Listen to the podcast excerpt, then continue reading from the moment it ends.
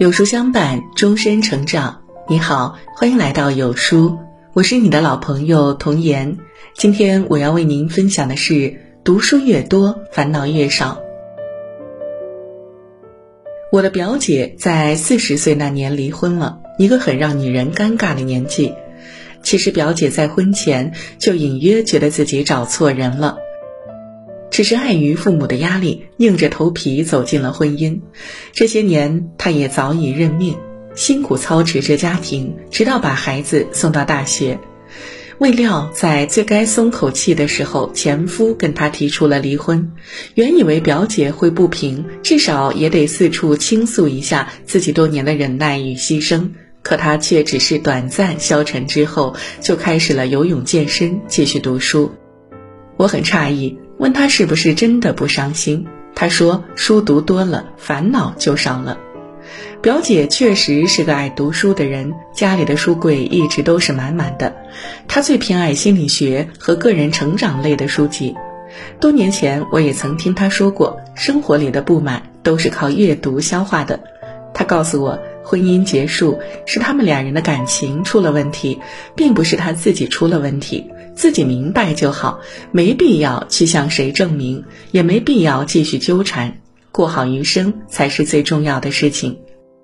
苦闷无法排解的时候，他依然会寻求书本的帮助。他说，每次一打开书，心就静下来了，仿佛进入了另外一个世界。从书中的悲欢离合走出来，会发现自己经历的根本不算什么。一个人与世界相处的方式是由他的认知水平决定的，认知水平越高的人，越懂得与自己和平相处，也越懂得接纳环境的变化。这也是为什么读书多的人看上去都是一副云淡风轻的样子。认识一个老前辈，是一名自学成才的中医师。二十七岁那年，他因为专业技术过硬，被我们省城医院的领导看中，高薪挖了过来。他来的时候，行李中除了厚厚的几箱书，不再有他。相处中，领导发现他的医患沟通处理得特别好，便推荐他去专门处理医患纠纷的行政管理部门。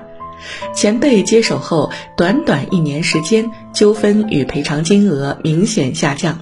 领导想给他提干，两次均因客观条件受限而流产，他却心态平和，工作热情依旧。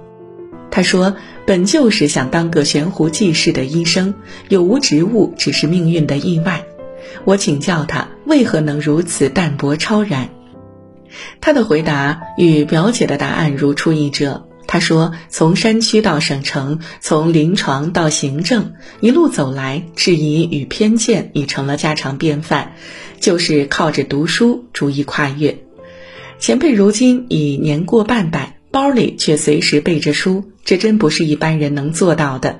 他常教育我说：“要多读书，保持思考。”我喜欢跟他打交道。每每工作与生活上有困惑，去请教他，他随便一点拨就能让我茅塞顿开，简直就像一部行走的百科全书，格局宽广，事事洞明，这可能是读书人最有魅力的地方。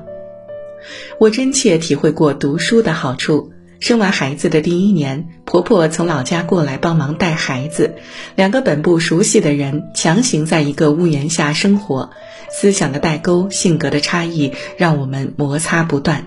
再加上先生有点愚孝，我感觉自己随时都在崩溃的边缘。初为人母的喜悦消失了，从默默忍受到歇斯底里，那种无法对人言的痛苦吞噬着我，我彻夜失眠落泪。母乳骤减，孩子饿得哇哇大哭。我想过抱着孩子了断，却又心不甘。我开始求助于书本阅读，起初是为了寻求改变别人的办法，最后却从书本里得到了自我成长的力量。有一天，我看到一句话：人的烦恼一半来源于自己的生活被侵犯，另一半来源于想侵犯他人。当时便有了醍醐灌顶的感觉。当我在烦恼别人不在意我的感受时，我又何尝在意过别人的感受呢？类似于这样的时刻还有许多。我把这些道理写在纸上，贴在墙上，随时提醒自己，用更加智慧的角度去看待生活。我靠着持续阅读给我的光明，一点点的实践于生活中，心胸开阔了，计较的东西就少了。日子从最初的鸡飞狗跳，到后来的风平浪静，如今我已生了二胎，依旧与婆婆同室而居，却不再有当初的苦恼。当一个人心态开始转变的时候，周围的一切都会悄然改变。可以毫不夸张地说，读书拯救了我的生命与生活，让我得到了重生。人生在世，即便再努力、再优秀，也难免遭遇不如愿和无法对人言的挫败与不公。烦恼的时候，不妨多读点书。问渠哪得清如许？为有源头活水来。读书就是我们思想的源头活水。当你在书中得到了更宝贵的东西，生活中损失的那些鸡毛蒜皮就不值一提了。